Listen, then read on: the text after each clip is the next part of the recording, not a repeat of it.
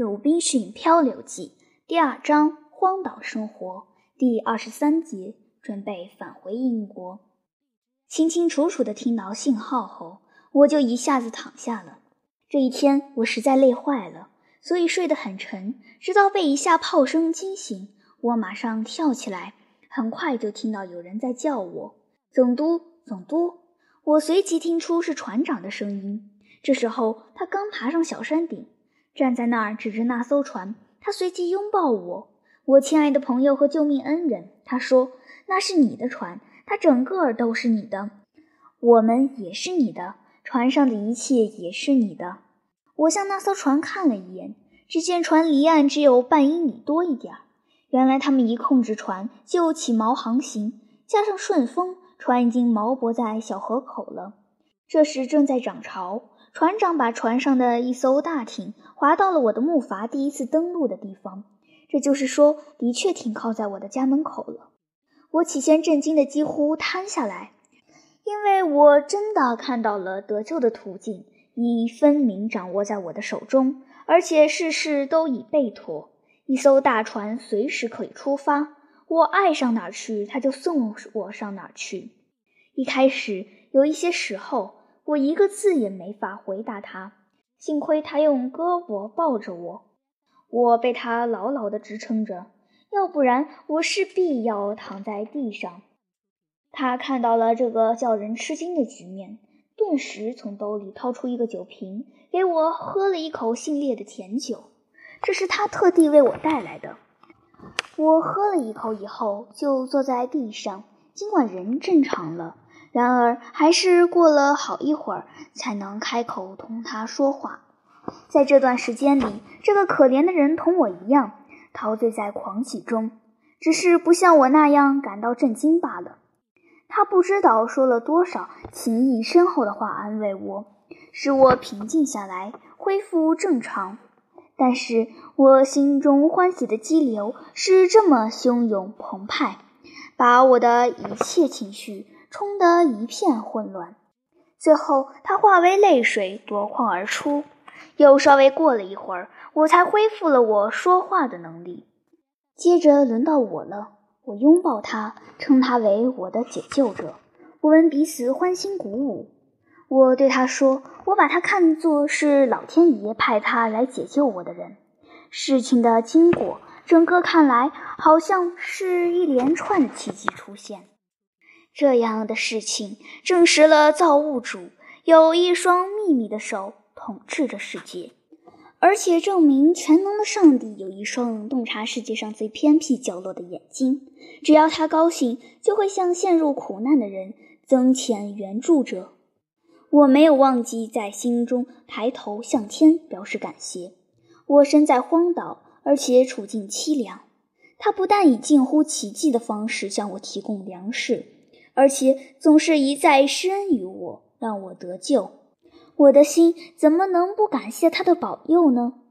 我们交谈了一会儿，船长对我说：“他从大船上带来了一些烟酒、食品之类的小礼物，都是那些对他统治了这么长日子的坏蛋没有糟蹋完剩下来的。”说到这儿，他高声叫唤艇上的人，通知他的手下把东西拿上岸来送给总督。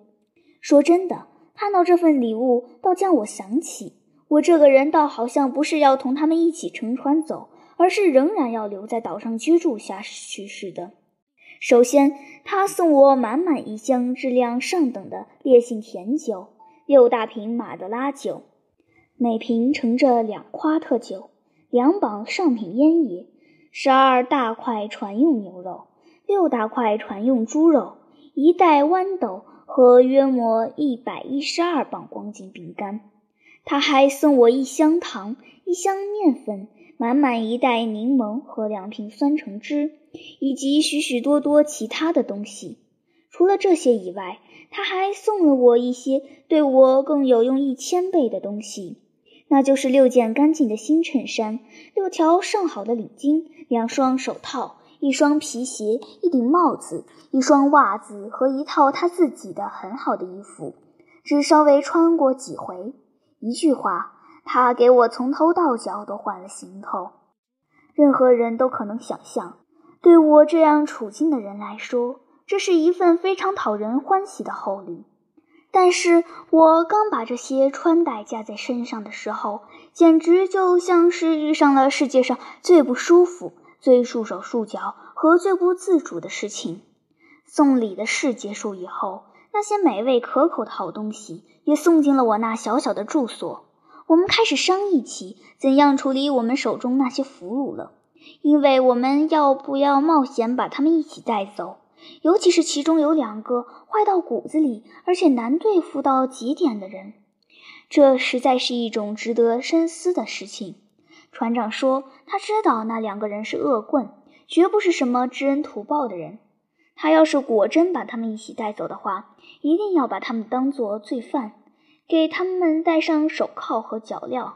船一开到第一个英格兰殖民地，就把他们交给当地司法当局去审判。我发现船长为这事情在犯愁里。听到这话，我对他说：“要是他同意的话，我就自告奋勇同他所说的那两个人谈谈。”使他们自己提出请求，让他把他们留在岛上。这么办，我很高兴。他说，衷心同意。好吧，我说，我一定会差人去把他们叫来，让你同他们谈谈的。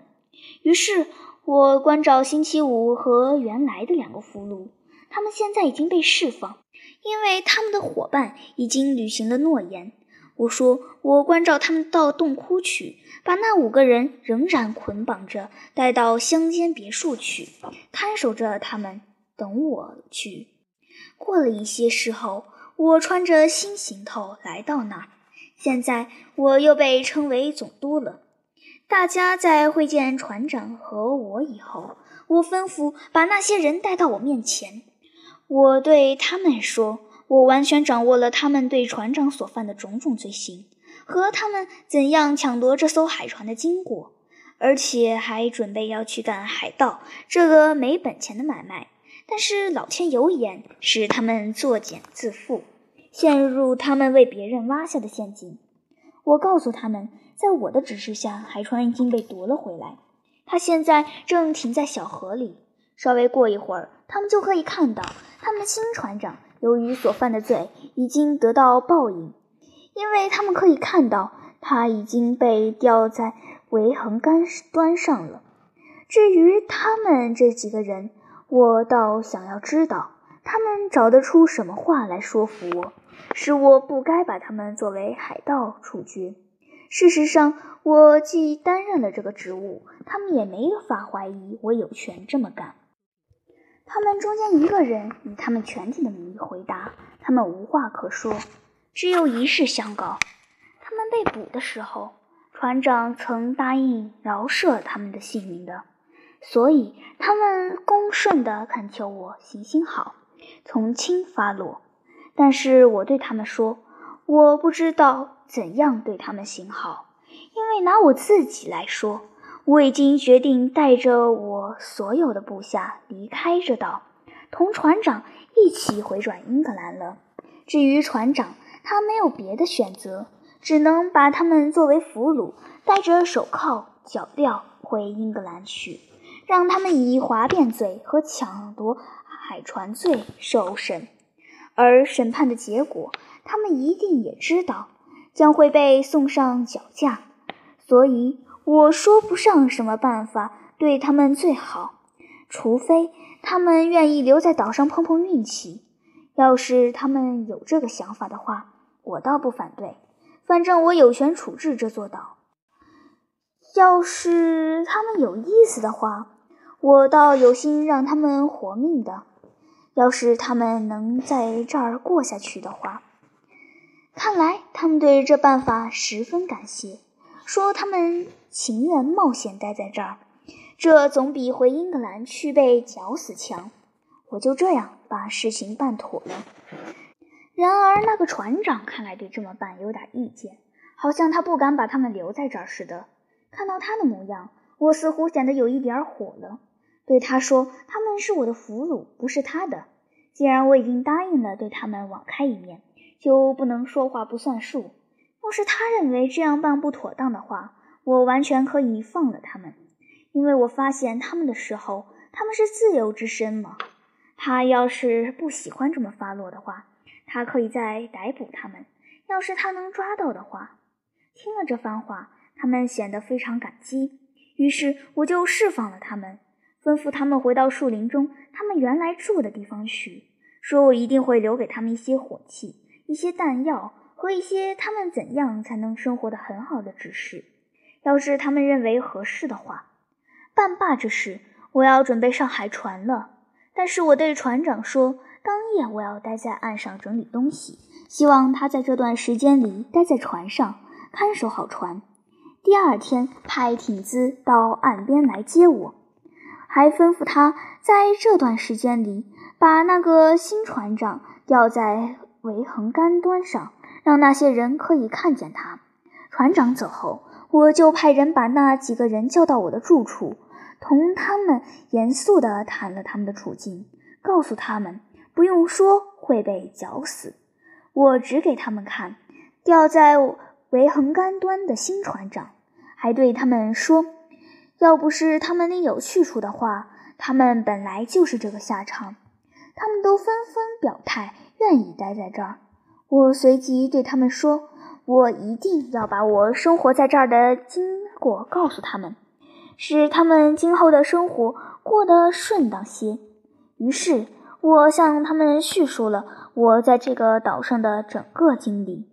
谈了怎样来岛的情况，还让他们看了我的防御工事，教他们怎样烤面饼、种庄稼和晒葡萄干。一句话，教给他们一切使他们生活顺当的、不可缺少的方法。我还对他们说了十六个西班牙人要来的情况。我留了一封信给那些西班牙人。并且使那五个人许下诺言，对待西班牙人要同对待自己一样。我把自己的火器留给他们，这就是说五杆火枪，三杆鸟枪，另外还有三把大砍刀。我还剩下一桶半多火药，因为在最初的一两年以后，我用火药用得很省，没有浪费。我把自己怎样饲养山羊的方法教给他们，指导他们怎样挤羊奶和怎样把羊施肥，怎样做黄油和干酪。一句话，我把自己的经历原原本本的告诉了他们，还对他们说，我一定会说服船长再给他们两桶火药的和一些菜籽。我会告诉他们。当年我要是有菜籽的话，一定会很高兴的。我还把船长送给我吃的那袋豌豆给了他们，嘱咐他们一定要播种和生产更多的豌豆。交代罢这些事情以后，第二天我就离开了他们，上船去了。我们马上起航，但是灯也没有起锚。第二天早晨一大早。五个人中间的两个人游泳到船边，对另外三个人尽说坏话，说的他们糟糕不堪，恳求看在上帝的份上收留他们上船，因为他们不逃走的话，迟早会被干掉的。恳求船长让他们上船，哪怕上船后马上把他们吊死。听了这话，船长先是推脱说没有我点头，他无权办理。但是费了不少周折，还是要他们先庄严地做了改恶从善的保证，才被允许上船。过了一些时候，他们都结结实实的受了鞭刑，还给敷了盐和醋。在这以后，他们才变得老老实实、安分守己的人。在这以后的一些时候，正在涨潮。那艘艇子带着答应给那三个人的东西，奉命靠岸。船长在我的说情下，关照人们把那三个人的箱子和衣服也装上了艇子。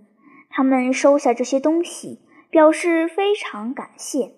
我还鼓励他们说，要是我有机会派船来接他们的话，我不会忘记的。我离开这座岛的时候，带上了我的大山羊皮帽子、我的伞和我的鹦鹉作为纪念。我也没有忘记带走我前面说过的那些钱。这些钱藏在我这儿多少年没有用处，已经变色和失去光泽了。不稍微擦一下和弄弄干净，很难看出它们是银的了。我在那艘失事的西班牙船上找到的钱也是这个情况。就这样，我在一六八六年十二月十九日离开了这座岛。这日子我是从航海日志上发现的，这说明我在岛上待了二十八年两个月十九天。我第二次得救的日子，同我第一次乘着大艇从萨雷的摩尔人手中逃出来，正巧是同月同日。我乘着这艘船，经过漫长的航行，在一六八七年六月十一日。抵达离开了三十五年的英格兰。